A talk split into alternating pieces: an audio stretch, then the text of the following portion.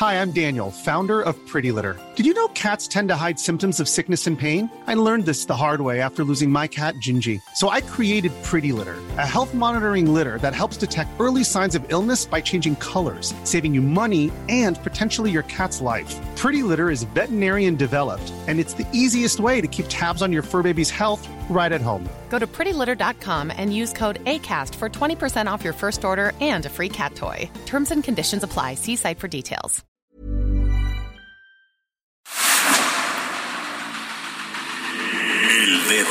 En la llaga.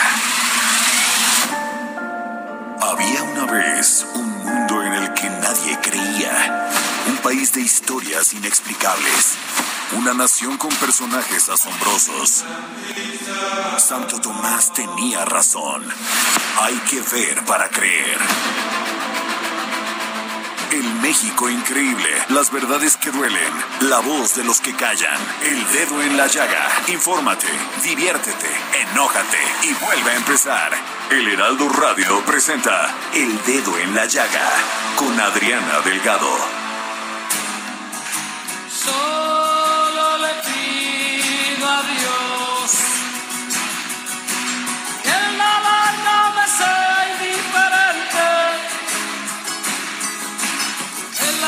la reseca muerte no me encuentre, vacía y sola sin haber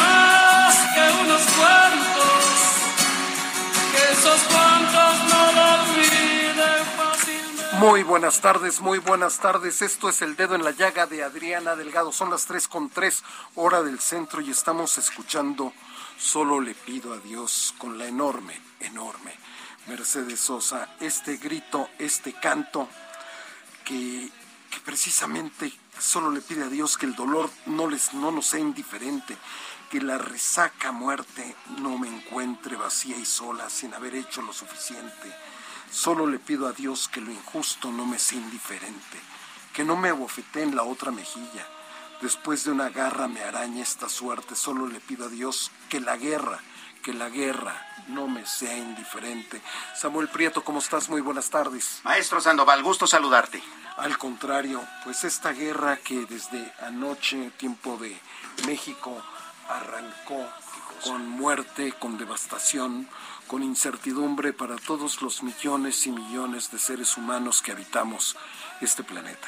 Vaya que es una guerra que eh, además nos tiene eh, con el ala en un lino en muchos sentidos. Para empezar, los ciudadanos ucranianos, ¿no? que como todo ciudadano de un país en guerra, pues están sufriendo una verdadera eh, ah, crisis no emocional, familiar, este, una crisis de inseguridad. Ya en Kiev, la capital de Ucrania, ya declararon el toque de queda. Los ciudadanos ya no pueden salir por el temor a, las bombas. Y por el otro lado, el mundo expectante, ¿no?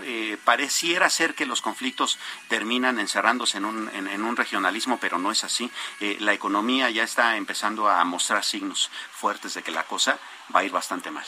Exactamente, y con, con este grito, con esta canción de Solo le pido a Dios de Mercedes Sosa, que la guerra no me sea indiferente, es un monstruo grande y pisa fuerte. Mauricio Flores, ¿cómo estás? Muy buenas tardes. Pues yo ya me puse color este Rusinski.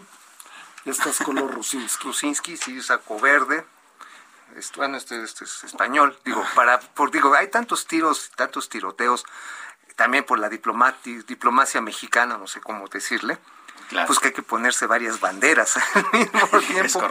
Y extraño mucho que no haya habido una condena a la agresión que se le hizo al pueblo ucraniano.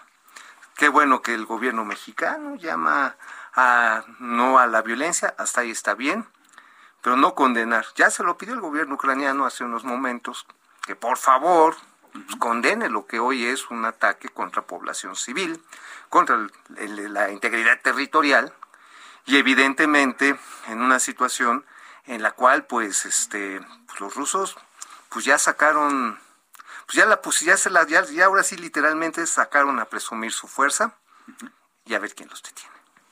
el gobierno de Putin.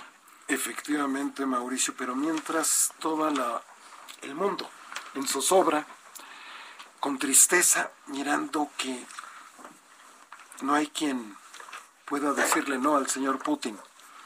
No, pues no, en realidad no. Eh, nada más comparemos el tamaño de los ejércitos. El tamaño del ejército soviético, bueno, ruso, ya no es soviético, eh, este, eh, es 20 veces mayor que el de Ucrania. De hecho, Ucrania estaba básicamente como un país que estaba desmilitarizándose, tiene muy pocos efectivos. De hecho, de ahí la prisa de muchos de los países occidentales por pues tratar de ocuparlo lo más posible antes de que llegase esta ofensiva. Y ahora, bueno, habrá que revisar cuáles son las estrategias, ¿no? Al final del día me queda claras más o menos los puntos eh, que están sobre la mesa. Eh, Rusia no quiere que eh, Ucrania se integre a la OTAN porque eso significaría bases militares occidentales muy cerca de sus fronteras.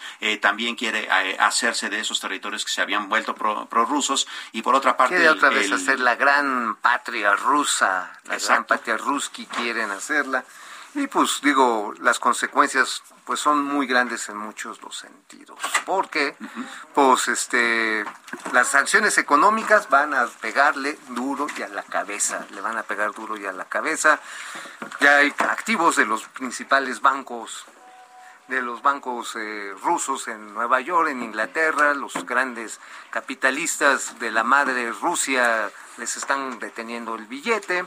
Eh, seguramente se canceló el gasoducto de este, que iba a Alemania, URKS, y pues por supuesto esto ya, eh, pues van a ser sanciones económicas serias, pero Rusia está confiando en una alianza que tiene del otro lado, con China. Muy buenas tardes, pues yo llegué, este, me di mal el tiempo de tráfico en esta ciudad, oh, pero bueno, este, lo que dices es muy cierto, Mauricio, porque eh, hoy dijo Biden que no van a atacar este a las tropas este rusas, este van a esperar que ellos ataquen a, la, al todes, a la OTAN y a, los Estados Unidos, pero mientras, pues ahí van, ahí van las sanciones.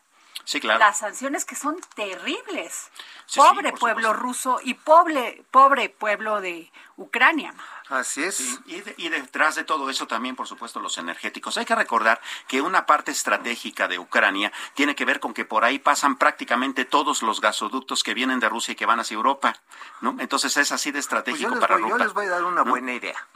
Digo, ya ya que estamos en, en, viendo, en viendo cómo sacamos raja de eso, porque pues, hay que verlo también de eso, pues el, pesa, el petróleo crudo mexicano, que es pesado y extra pesado, se vende muy bien en Europa las refinerías en Europa están diseñadas para eso, se les o sea, paga. ¿Tú crees que, que mandemos petróleo mexicano? No, pero a, los, a Europa, a Europa se le vende ya, se le vende a Reino Unido, se le vende a España, Sí, se le vende a Francia. Que el problema en realidad es gas, no tanto petróleo, ¿no? Sin o, sea, embargo- o sea, los gasoductos pasan por Ucrania y solo el, el que tú comentabas, el Nord Stream 2, es el que cruza así por el Mar Oye, Báltico. pero, pero además hay otras cosas, porque es el primer lugar, Ucrania, de reservas recuperables pro- probadas de minerales de uranio. Sí, Fíjense. El, Que tiene en que ver con la en energía Europa y atómica. 10 en el mundo en términos de reservas de mineral de titanio. Segundo lugar en el mundo en términos de reservas explotadas de minerales de manganeso. O Por el eso están confiando 12% en de las reservas mundiales. Segunda reserva de mineral de hierro más grande del mundo. 30 mil millones de toneladas. Segundo lugar en Europa en términos de reservas de mineral de mercurio. así es. Tercer lugar en Europa, tres en el mundo en reservas de gas de esquiti- esquisto. Sí, es el, el gas shell que le llaman. Así es. Oye, pero de la refinación del gas pe- del petróleo crudo en una buena refinería, no como las que hay en México, una buena, sí, ah, claro. modernizada, se pueden obtener eh, combustibles que pueden ser gasificados. Bueno, ahí les voy, les voy dar los datos. Cuarto bien. lugar en el mundo por el valor total de los recursos naturales. Ucrania es el país agrícola, primer lugar en el mundo, en Europa en términos de superficie de ti- tierra cultivable. Así es. Tercer lugar en el mundo por el área de suelo negro.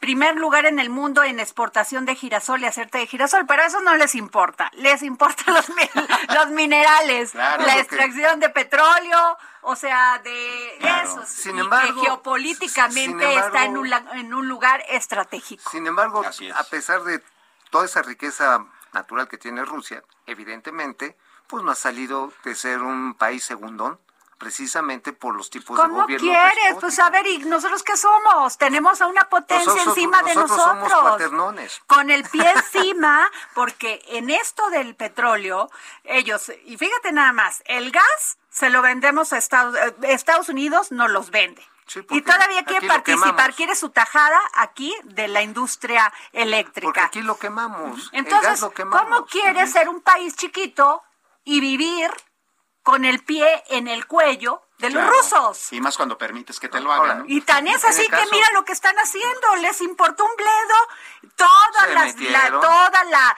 toda la reflexión, los diplomáticos, todo, se metieron, ahí están. Se metieron y aquí la, la, diplom- la diplomacia hasta este momento no ha funcionado.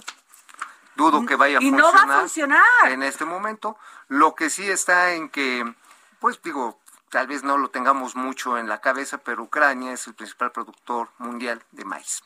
Ahora, ot- otra cosa, ¿tú crees que, Ya vi el que, precio, ¿eh? que 25% Putin no haya pensado en todas las sanciones económicas que iba que iban a tomar este Claro. eh, los la OTAN y, y Estados Unidos conjuntamente? Sí. O sea, a ver, ¿cuál es el tema? Porque no le importa. por la culata. Eh, Pero lo ¿crees que, estaba es pensado así No, al claro aire? que lo que estaba apostando Putin era a que si Europa no le compraba, entonces iba a ser China. Eh, ya se habían apalabrado, ¿no? China dijo, no, sí, yo te apoyo, Yo no hay te compro el problema. gas. Yo te compro el gas, no hay problema. Si Occidente te, te, te aplica sanciones, comercias conmigo. Pero curiosamente empiezan los ataques ya militares y el propio gobierno chino dice, pues no. Pero pues, mejor no. Mejor Ahora, no, pues Putin fue porque el, también el que lo está haciendo el- mal y entonces, bueno, ya se le cerraron las puertas. El gobierno chino tiene un pequeño problema que Ahí se vamos llama a la reflexión del económico. socialismo y comunismo. Autoritario. Sí, Autoritario. claro.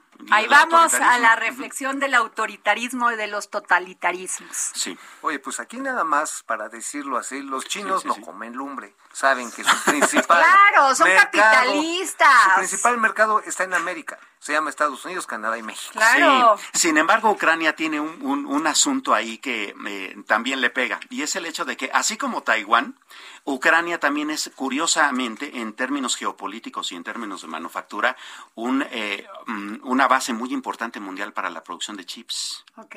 Y entonces eso también es, un, es una complicación por varias razones. Primero, porque pues si, la- si una economía depende de los chips es la China. ¿no? Pues, ca- casi todos los eh, productos que se consumen tanto en Occidente como allá mismo, pues los llevan, ¿no? Automóviles, celulares y mm. demás cosas. Entonces, al igual, que al igual que Taiwán, también Ucrania es, un, es geopolíticamente una base muy importante para esa, para esa tecnología y ahí sí, el mundo va a sufrir completito. Bueno, eh, hace unos días platicábamos sobre el tema del litio con el senador Armenta.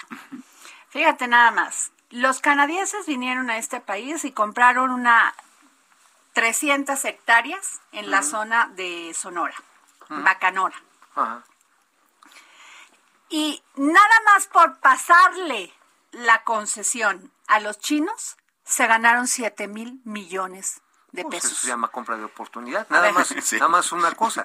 A ver cómo le va a los chinos porque la, la ley que tiene de litio es del 0.01%. Es decir, que le tiene, le ronca muchísimo para que sea rentable. Por eso, pero fíjate nada más, en esa parte yo sí creo que hay un tema. O sea, cómo vienen de otro país, extraen tus productos, el, este, las, este, los productos de este país, y se ganan una lana y se van.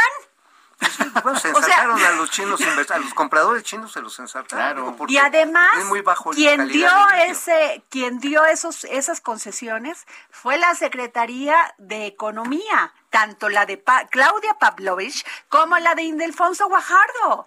La cosa es quién le Y dice el, senador Armenta, no, pero también, o sea, en condiciones que nada más son de ganar ellos. Pero quién mete la lana. Bueno, bueno, pero pues, son de condiciones. Ahí tengo una discusión, este, porque, porque qué o sea, nada para el país, sí para los empresarios. o sea, de una transacción, siete mil millones, Mauricio, nada más de pasarle la concesión al otro, y ahí está. Y ah, dice el senador Armenta que les va, que va a haber denuncias penales, aguas, ¿eh? ¿Quién la compró?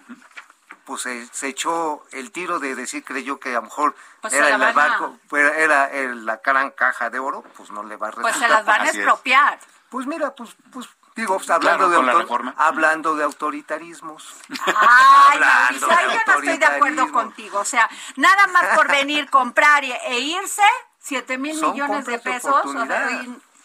Mira, por ejemplo, habrá que explorar si esa compra de oportunidad, que sí es válida, eh, estuvo envuelta en, en, corrupción y esa sí hay que castigarla y fuerte, Mira, por ejemplo, el caso cuando México intentó comprar una parte muy importante de una empresa perforadora eh, de petróleo en España, no le salió la jugada a los Oya y tuvimos que regresar y era una gran oportunidad en ese junto con SACIR de comprar. Bueno, tienes razón ahí porque nosotros estamos comprando el Deer Park. O sea, a ver, tienes toda la razón. Pues ya, me callo, sí, me callo, me dio coraje nada más. Oigan, a ver, vámonos a otro tema porque este tema sí está caliente. Segalmex. A ver, Mauricio. Uy, no, eh, bueno, ese sí es Segalmex con gorgojo. No, no, no, no, no, no, no, no, no. A ver, y luego implicado este señor Zap de Venezuela, que es asesor número, era asesor número uno de, Nicolás Maduro, creo que de Chávez, también, y además este e, e informante de la DEA. De la DEA. No sé, doble agente o triple agente, tal vez. Y, y biznero, y biznero, porque compraba las despensas en México, se las armaba Segalmex y las mandaba a Venezuela. A ver, pero, pero ¿cómo está el tema? A ver, platícanos bien, porque la gente no entiende hasta. La Segalmex es la Conasupo de antes. Ah, la Conasupo de antes tiene dos brazos operativos, uno se llama Diconsa, el otro se llama Liconsa, y tiene los programas básicos de apoyo a productores de maíz, frijol, frijol, sorgo y de leche. Esos, digamos, son los brazos operativos. ¿Cuál fue el tamaño del hueco que le encontraron de posibles daños? No es que sean total, pero son 8.400 millones de pesos, equivalente a una tercera parte de su presupuesto en 2020. Madre o sea, es elevadísimo, elevadísimo. Y esto, literalmente, los ratones se metieron hasta en los camiones. ¿Te acuerdas que compraron unos camiones rusos, este, chinos, los Fotón? Sí, sí, sí. Compraron unos camiones, hablando de, abusitos, de abusivos y de quienes compraron unos camiones marca Fotón que hoy a la fecha no se han podido echar a andar. Están a 800 unidades, camiones rabones y de. ¿Y, por qué no? Pues porque no cumplen la especificación. Ah, pero se pagaron. ¿Quién hizo ese negocio? Este, no quiero decir que se llama René Gaviria porque se me vaya a enojar. Este, ah, era el, bueno, el encargado de hacer la compra fue el, director. Era el director de tesorería y de finanzas. Pero que es muy amigo de ya sabes quién. Eh, también del, actual de Ignacio Valle. También. O sea, y ese señor Ignacio Valle, con todo respeto, ¿Dónde se le han fincado responsabilidades? Pues no vio pasar. O sea, todo el mundo lo ha señalado. Ahorita, por ejemplo, está comprometido ese tema porque este señor Saab en Venezuela, pues se iba a huir y los este Estados Unidos dijo, "No, no, no, no, corazón, usted se viene para acá con toda esa información de todos los negocios que hizo Maduro, a quiénes contrató en Estados Unidos, a qué abogados, qué negocios hizo con los otros países." Porque ahí estamos nosotros metidos. Sí, claro. A ver si no empieza a salir ahí información. de hecho, va a ser bastante interesante eso, porque como se dan los juicios en Estados Unidos, eh, así como pasó con el Chapo, que las audiencias fueron arrojando datos que al gobierno mexicano le fueron, este, digamos, dando información para nuevas investigaciones, eso va a pasar en el juicio con SAP, ¿no? Oye, pero les paso, les paso otro chisme bien bonito. Ahí de Segalmés del área de Liconza, el área de Liconza.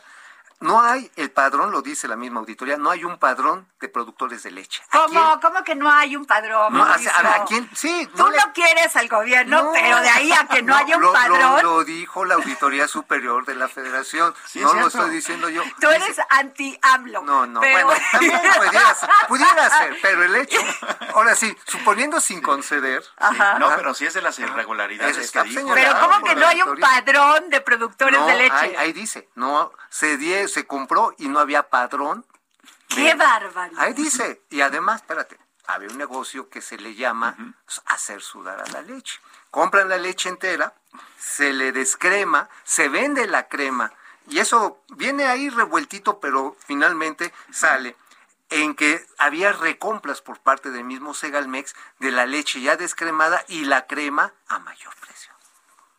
O sea, pues le das la vuelta. negocio completo. Negocio. ¿Y dónde están los responsables de eso, Mauricio? Pues ya los corrieron. Samuel. Ya los corrieron. No, no, no, pero ¿cómo que los corrieron? O sea, tengo, te defra cometo un fraude, corrupción, impunidad, y me voy a mi casa feliz tostándome la piel en, ahí en las Maldivas. Yo Básicamente, eso es lo que hasta ahorita está pasando. Creo que traía un pañuelo blanco para decir que ya no había corrupción, pero creo que ya me lo robaron. no, no, no, no, eso sí lo tiene que...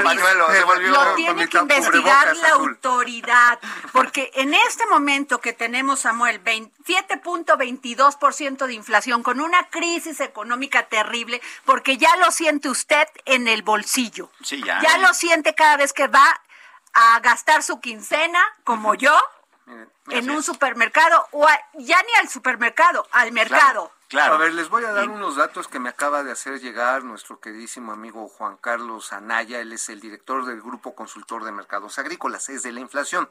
El índice de la canasta básica a la primera quincena de febrero, ojo, fue de 11.8%. El aumento. 11.8. ¿Qué, ¿Qué subieron más? Subieron los pecuarios 8.7%, granos y abarrotes 3.5%, frutas y legumbres 10.5%. Lo único que bajó fue el grupo de hortalizas en menos 7.8%. que es temporal. Temporal. pero pues mira. Es estacional. ¿no? A ver, ¿qué fue lo que más subió? Digo, ya, ya, a mí que, que, me gustan las milanesas. La variación anual de la carne de res, 15%. Sí. Es decir, que, si bien la inflación es 7.22, entonces la canasta básica, la que vas y compras, subió 11%, no 7, ¿no? 19%. Exacto. Y a esto hay que agregarle que, primero, la inflación ah, eh, subyacente eh, superó los 6, significa que va a seguir habiendo más inflación, porque la subyacente, que es la que mide eh, el crecimiento de los precios que no son este, de temporada, y, que, o que, tienen precios determinados por el sector público. Exacto. Entonces, esa también está creciendo, que esa es la, inflación que realmente preocupa. Ahora, ¿en qué nos va a A ver, por favor, por termina. Y por otra parte, algo que va a hacer que la inflación suba todavía más es justamente la guerra. ¿Por qué? Porque al subir el petróleo, pues sí, vamos, por cada dólar que suba el petróleo. Pero dice el presidente que tiene un plan, a ver, platícame. no, el presidente lo, dijo, en la mañana. Nada más les digo. Un plan. Este ya se la sabe. El limón, ¿cuánto Ah, es la, ¿Cuánta es la variación mensual, este anual? 130 y tantos. No, 115 por ciento. No seas tan, no seas tan catastrófico. O sea, que en vez de flores hay que regalar un kilo de limón. Ah, claro, sí, claro, claro. Es más, si la vida te da limones es porque le caes bien, ¿no? Oye, pero a ver, el plan del presidente se nos va a acabar el tiempo. Lo dijo en la mañana y es muy claro. Es eh, como ya, ya, no, ya no vamos a, este, a comprar gas, vamos a quemar combustóleo y, carbón, vamos a contaminar ¿Y más. Carbón? ¿Y carbón? Sí, no, pues ahí... Ay, a ver, pero lo del carbón y me vengan porque mientras mientras nosotros aquí estamos con las con el discurso así casi que este persinado de que el carbón en Estados Unidos hay 121 o doscientas y tantas plantas de carbón. en China mil y tantas, en Alemania tantas. Pero aquí, pero allá no se las fuman como nosotros. la, ciudad, la Ciudad de México tiene altos niveles de contaminación permanentemente. Bueno, por la China qué pasa? El problema está ah, en que vamos a estar regresando a eso, siendo que ya lo habíamos superado. Pues sí, Eso, es el tema. Bueno, nos vamos a un corte y regresamos. Voy al baño.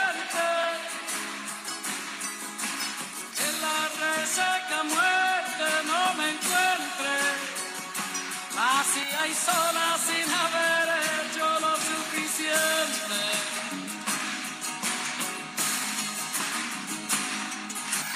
Solo le pido a Dios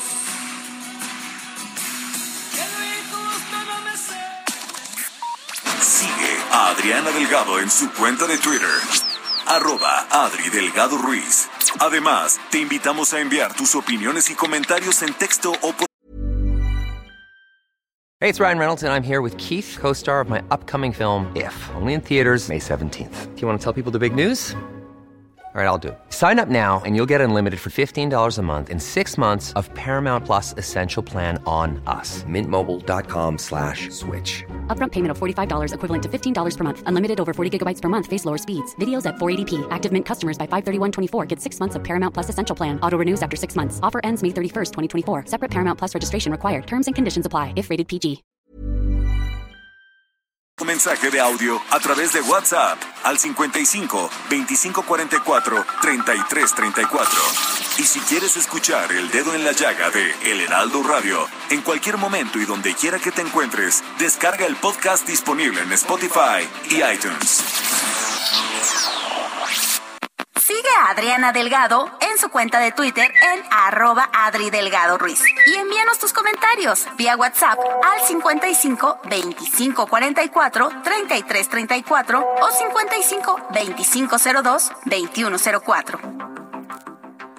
Adriana Delgado entrevista en exclusiva al diputado Sergio Gutiérrez Luna, presidente de la mesa directiva en la Cámara de Diputados. Cuando se se dio a conocer que Morena podía denunciar penalmente a los consejeros del INE. Las, muchas personas, abogados, dijeron que esto era anticonstitucional y que no era papel del presidente de la Cámara de Diputados. ¿Qué nos dices? Creo que ha habido una distorsión eh, inducida por parte de Lorenzo y soy muy claro.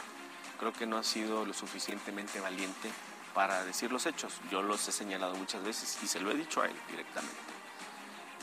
La denuncia no tuvo que ver, como él lo ha dicho, él dice más bien, que se le denunció por pensar diferente. Eso es falso, porque la denuncia no tiene el origen de algo que él dijo en un coloquio universitario, en una entrevista, en una plática eh, de cualquier naturaleza. No, no, no, no, no, no. Jueves, 11 de la noche, El Dedo en la Llaga, Heraldo Televisión. Regresamos aquí al dedo en la llaga. Albert Plaza. Déjame decirte que sí tienes razón. Llegué toda acelerada porque el tráfico está terrible y la verdad sí, tenía que ir al baño. Todo mundo tenemos discúlpame, derecho. Discúlpame, Albert Es un derecho fundamental y humano. Albert dice que, dice, mira, todos los días escucho el dedo en la llaga, pero hoy que le que, que hoy, pero hoy, ¿qué le pasa a Adriana Delgado Ruiz? Que está gritando. Tuve que bajarle a la radio. Espero se calme ahora que para ir al corte dijo que iba al baño. Sí, Albert, para que veas que así te leo, ¿eh, Albert? Y toma en cuenta lo que me dices. Sí, no, y gracias por, por escuchar. El dedo en la llaga, que es lo mejor que bueno, puedes hacer. a ver, ¿qué les cuento? Es terrible estos casos porque nos anuncia eh, la Secretaría de Seguridad Pública y este que bajan los delitos de robo a mano armada, que bajan los de casa habitación, pero lo que no baja son los feminicidios. Sí. Y están los casos y los últimos casos que son terribles, el de Michelle, que es que, era conductora, modelo, el de Brenda, también que, que según las investigaciones, pues la, al parecer, supuestamente, la mató su, su pareja sentimental. Y tengo en la línea a este a Fabiola Alaní Sámano, nuestra titular de la Comisión Nacional para Prevenir y Erradicar la Violencia contra las Mujeres. Sé, sé, doctora, que no puede hablar de programas ni de todo esto porque el INE pues, nos puso una, un bozal a todo mundo, ¿verdad? Pensando que no podemos emitir una opinión. Pero bueno, este, y que no tenemos la inteligencia para saber cómo la emitimos. no fue el INE. Son los propios diputados. No, no, no, fue el Bueno, este, doctora, pero yo lo, yo lo que yo lo que le quiero preguntar es qué diagnóstico tienen ustedes porque siguen sucediendo estos casos. Las mujeres estamos muy preocupadas, nos da miedo salir a la calle nos da miedo empoderarnos porque este no vaya a ser que se, se moleste el señor con el que trabajas o tu pareja sentimental y este gritar nuestros derechos. ¿Qué vamos a hacer? Pues, ¿qué estamos haciendo? Como dices, eh, bueno, primero agradecerte el espacio y si hay que darse tiempo para ir al baño. Eso sí. Es mi derecho, mi Alberto. Sí, es un derecho. No, pues, eh, pues yo eh, efectivamente no podemos decir los programas específicos que estamos eh, desarrollando para atender las causas que generan la violencia, que eso es de alguna manera lo más importante. Eh, sí decir, como lo señaló la secretaria de Seguridad hace unos días, el día en la conferencia del señor presidente, sí ha habido una disminución de los principales delitos, hay una tendencia clara la disminución de los principales delitos que ocurren de alto impacto que ocurren en este país y también hay, aunque es eh, difícil eh, en términos mediáticos te lo comparto así como lo veo, eh, decir que hay una disminución de muertes violentas porque sí lo hay. Lo que lo que pasa es que como ocurren y como conocemos y como no ocultamos cifras, entonces eh, por eso se genera es, complicado, es complicado, pero hay que decirlo. En, entre el 20 y el 21 hubo afortunadamente 20 feminicidios menos, 20, 20 muertes violentas de mujeres menos, para ser más precisa. Pero también regresamos a lo mismo, aunque fuera un solo caso, aunque fuera un solo caso en Ciudad Juárez, un solo caso en Culiacán, un solo caso en San Pedro Tlaquepaque, en Jalisco, de todas formas hay que atenderlo. Entonces sí estamos frente a una realidad cambiante y frente a la disminución de estos delitos que nos duelen, como estos que acabas de señalar, que nos preocupan, pero que nos ocupan más, ¿no? Y, bueno, entonces, y, también decir, porque, porque vale la pena que, la gente lo sepa, eh, que esto está muy focalizado. Por ejemplo, el año pasado, Estado de México concentró el mayor número de muertes violentas de mujeres, seguido por Guanajuato, por Baja California, por Chihuahua, por Michoacán. Y hay, como también lo dijo la señora secretaria de Seguridad, un análisis milimétrico de los municipios en donde se concentran estos delitos. Y yo te les puedo, em, digamos, les puedo compartir y comprobar que casi el 50% de las muertes violentas de las mujeres se concentra en los 50 municipios que ha señalado la secretaria como de alta prioridad y que son los más eh, violentos de acuerdo a las cifras eh, que tenemos, ¿no? De doctora, pero en muchos casos, doctora Fabiola Lanís, no se denuncian por miedo, porque revictimizan, este, y sabe qué es lo terrible, doctora, que en muchos casos hemos recibido aquí mensajes de nuestra audiencia, son en casos donde los ministerios públicos son mujeres. Pareciera que tendríamos más sensibilidad con ellas y parece que no. Sí, eh, eso está cambiando afortunadamente, pero es verdad que las y los agentes del Ministerio Público todavía no han terminado de entender y de tratar con sensibilidad eh, las violencias que ocurren contra las mujeres y, a las mujeres que acuden en busca de ayuda. Porque no es que no sepan los protocolos, no, no es que no sepan cómo atender a una mujer que es víctima de un delito. Hemos difundido los protocolos, los modelos, los derechos, todo eso lo saben. Lo que falta es sensibilidad. Y entonces, sí es cierto, como bien señalas, Adriana, que pues la revictimizan en la mayoría de los casos porque salió a esa hora, en donde andaba, no se vaya por ese no se vaya por esa claro, imagínese. O sea, sí es cierto que batallamos, que estamos puesta arriba en esto, pero siento que poco a poco estamos empujando la carreta poco a poco y pidiéndoles, exhortándoles a que actúen con sensibilidad en este caso, porque ahí se pueden prevenir las muertes violentas de mujeres. Pues yo le agradezco mucho, doctora Fabiola Laniza Mano, titular de la Comisión Nacional para Prevenir y Erradicar la Violencia contra las Mujeres, con Navim, que nos haya tomado usted la llamada. Yo estoy a tus órdenes eh, en el momento que sea necesario y me encanta saludarte, Adriana. Muchas gracias, doctora. Oigan, pues, ¿qué les cuento? Que de por qué Saldívar no denunció en su momento, cuestiona Monreal sobre la guardería ABC. ¿No le dio miedo? ¿A quién? a Saldívar. Digo, pero pues no que no era empleado de Calderón. Pues digo, en ese momento, digo, te hacen hacer, algo de lesa humanidad como tratar de ocultar un crimen de esa magnitud, pues renuncias por purita dignidad. ¿Y pero no renunció? No, pues es que a ver quién va a renunciar a un billete durante 12 años. Ah, no, no, no, es que me estás hablando de dos cosas, Mauricio. a eh, ver. Además, tal vez el ministro tendría que considerar que, eh, porque además es un abogado muy muy, prestigiado y, un abogado muy avesado en las cuestiones jurídicas, que al final del día también el callar un delito que conoces pues, tiene responsabilidad, ¿no?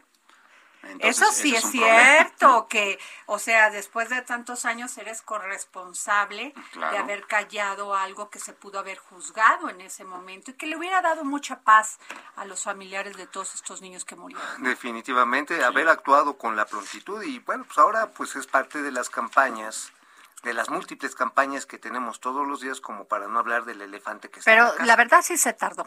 Ah, bueno, sí se tardó y, lo dice Monreal. Mira que me parece, o sea, muy, ya ves que Monreal es muy cuidadoso, Ricardo Monreal y no, mis compañeros, el Poder Judicial. Y sí, sí, no, pero es que, a ver, es como si fueras y le dijeras a tu pareja, oye, Fíjate. Que te fui infiel. Te fui ya, infiel, ya pero hace 12 años. a salir con esa. hace 12 años, pero ya pasó, ¿no? Ya mueres. ¿No? No te la perdona. Pues no, no, claro. A ver, a ver. Además, tal vez te la perdona menos, ¿no? Por todo el tiempo que se lo ocultaste. Ah, mejor te hubieras quedado calladito, es más bonito. Ay, que... A ver, Jorge Sandoval. Yo no voy a caer en sus provocaciones. Voy a la sección del ministro González Alcántara y voy con información. Bien. La Fiscalía General de la República del FGR determinó el no ejercicio de la acción penal en el caso de dos funcionarios del Consejo de la Judicatura Federal que fueron denunciados por diversos delitos. Hubo muchas versiones periodísticas en las que fueron señalados y se trata de Carlos Alpizar Salazar, secretario general de la presidencia del órgano judicial, y Alejandro Ríos Camarena, exsecretario ejecutivo de administración del Consejo y quien continúa trabajando en la institución. Alpizar Salazar fue señalado por presuntamente a jueces y magistrados y Ríos Camarena por supuestas contrataciones a sobreprecio. Entonces, ¿no fue cierto o qué? Pues la Fiscalía General de la República determinó el no ejercicio O sea que puro, pura grilla. pura grilla, o sea que no hubo los elementos suficientes para poder señalarlos y llevarlos ante la justicia. A ver, sigue. Y sigo, hay más información. Información. Voy con información, señor ministro González Alcántara. La Secretaría de Seguridad Ciudadana de la Ciudad de México llevó a cabo 39 acciones operativas en la alcaldía Iztapalapa que dejaron como saldo 112 detenidos por distintos delitos, 112 detenidos. Así lo informó en conferencia de prensa el jefe de la Policía Capitalina, Omar García Harfush, quien reportó la aprehensión de distintos generadores de violencia. Entre las acciones relevantes a través de los trabajos de inteligencia y movilización, se identificó el domicilio y zona de movilidad de Ángel, alias El Sapo o El Bala, señalado como uno de los principales operadores del grupo delictivo Los Maceros, generadores de violencia en la alcaldía Tlalpan y el sur de la Ciudad de México. El Sapo se dedica a la compra y venta de droga, además de ser responsable de proporcionar vehículos para actividades ilícitas a Eduardo, a Jesús Eduardo N, alias El Macero. Hasta aquí la información. Este, bueno, a ver, eh, el tema de precisamente, quisiera que tocáramos el tema de entre opinar e informar. Samuel. Vaya, Porque me está diciendo Marichela Reyes, hay que conocer lo que hace el INE y lo que legislan los diputados. Por favor, no externes comentarios que son muy diversos en el contexto. No, no, hay, hay, hay eh, normas muy claras establecidas Eso lo desde la ley por electoral. ustedes, yo no a ellos. A ver. Eh, Están establecidas en la ley electoral desde la reforma de 2007, en la que eh, en periodo electoral te prohíben a ti como medio de comunicación eh, hacer cosas como informar sobre eh, programas eh, gubernamentales, sobre políticas públicas y lo que es más, tanto los candidatos como nosotros los comunicadores no podemos hablar de sus programas ni de sus ni de sus planes. electoral, el, por el sistema electoral mexicano y la comunicación que va implícita en ella se ha construido a partir de la desconfianza y de querer callar a todos los a Bueno, todos los Yo participantes. me acuerdo que en la, cual, en la pasada elección, no sé si fue en esta o la de Calderón para Peña, que ni siquiera podríamos hacer programas de debate. No, porque los no. partidos de oposición se, opus- se eh, oponían, valga la expresión, a que hubiese un, un comentario que les pudiera ofender. Y ahora que están en el entonces gobierno también. los debates. Exacto.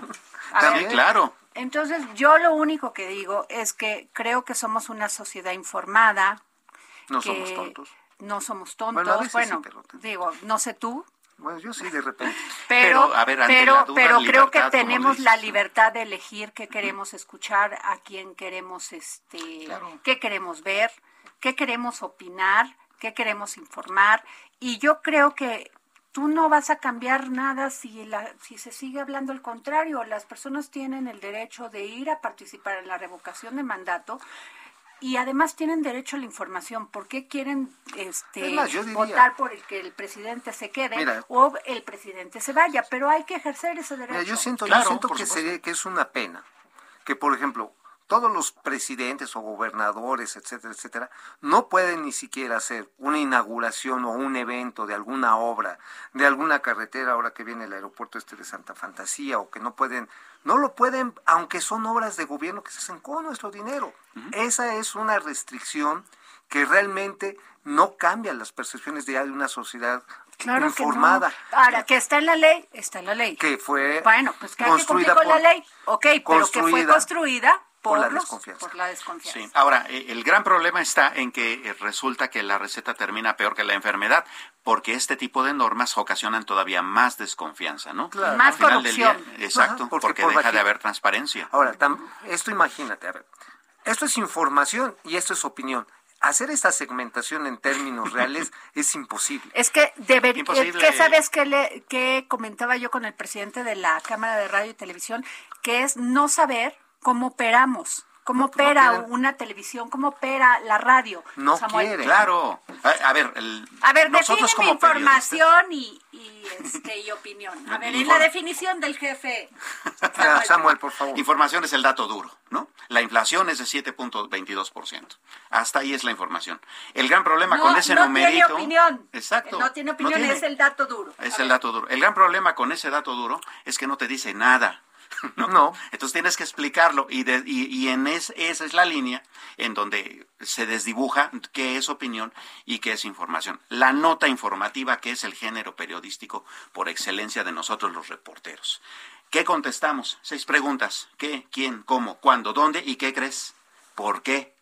Y ese por qué, pues lleva un juicio de valor. No, pero además... Ya nada más la pregunta. ya nada más la pregunta. A ver, nada más. En todos puede haber juicios de valor. Ahí yo sí difiero. Ah, cuando dices, en Iztapalapa. Ya estás con el tono o dices, en Iztapalapa. O Ah, sí, dices, claro. dices Los ah, Ángeles azules. Los Ángeles. O cuando dices, o cuando dices, en Claro. Washington. O en Washington.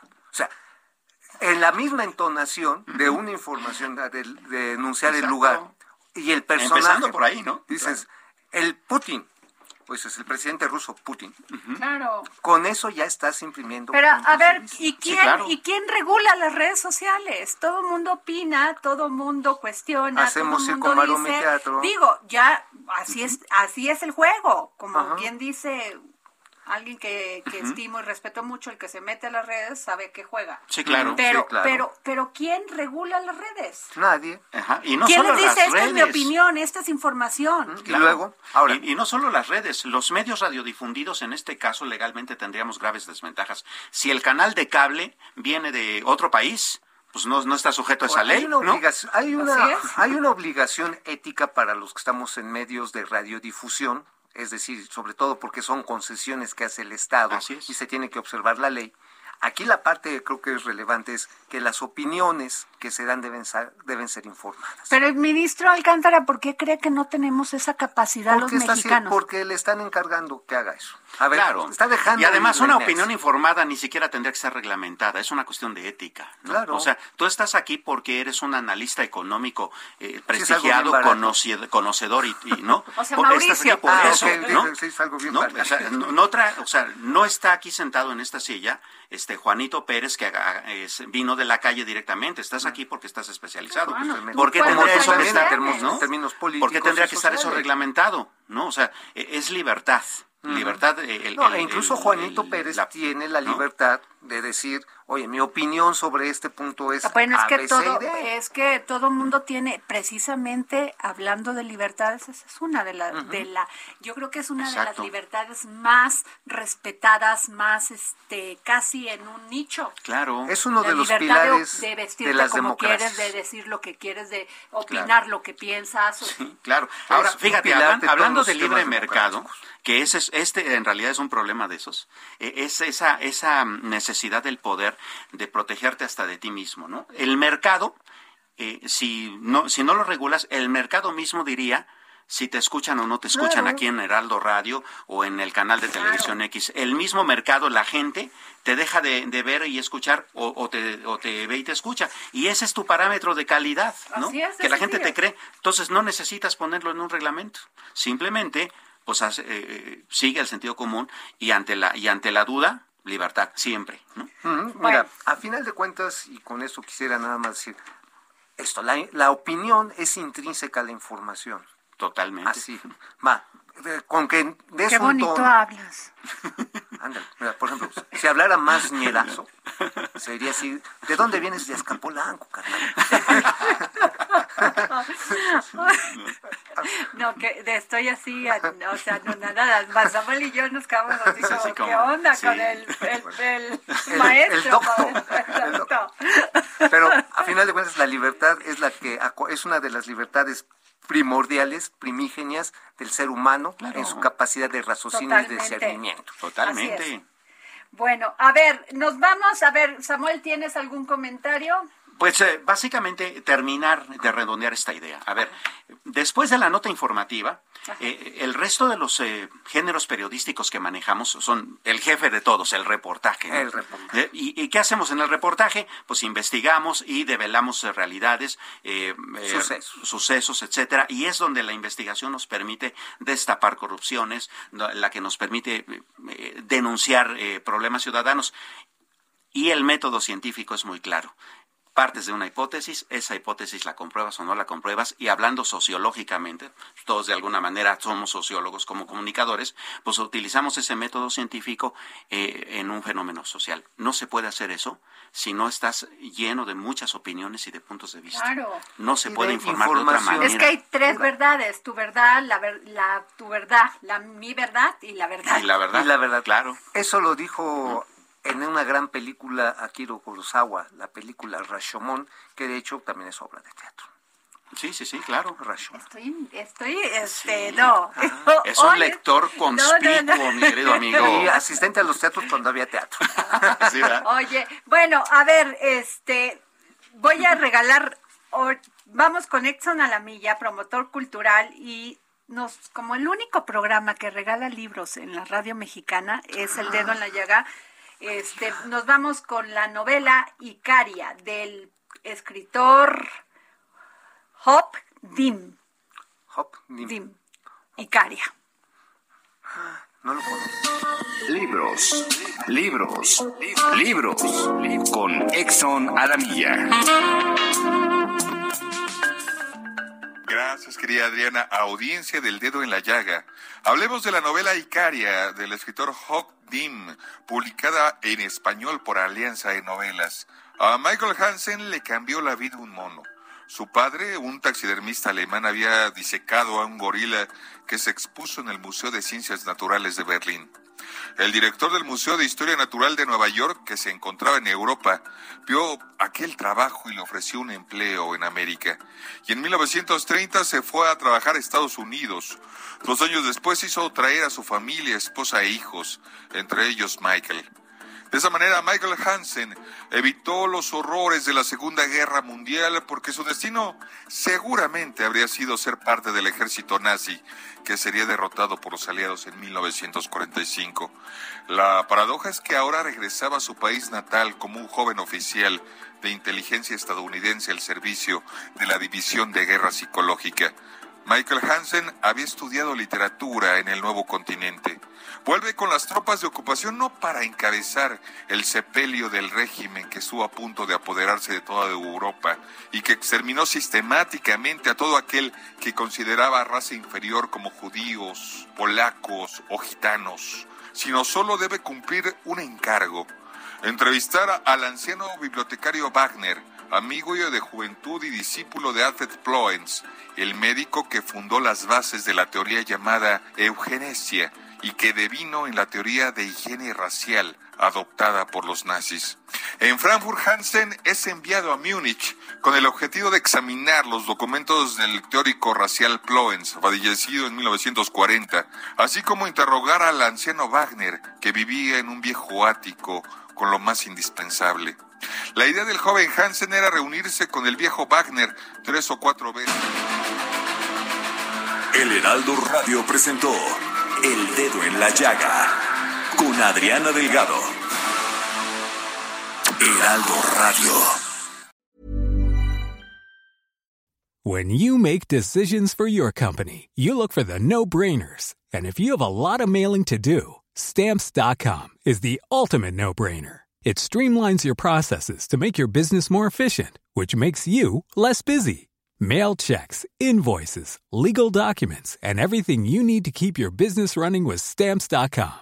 Seamlessly connect with every major marketplace and shopping cart. Schedule package pickups and see your cheapest and fastest shipping options from different carriers. With rates up to 89% off USPS and UPS rates. And with the Stamps.com mobile app, you can take care of mailing and shipping wherever you are. Make the same no-brainer decision as over 1 million other businesses with stamps.com. Sign up with code program for a 4-week trial plus free postage and a free digital scale. No long-term commitments or contracts.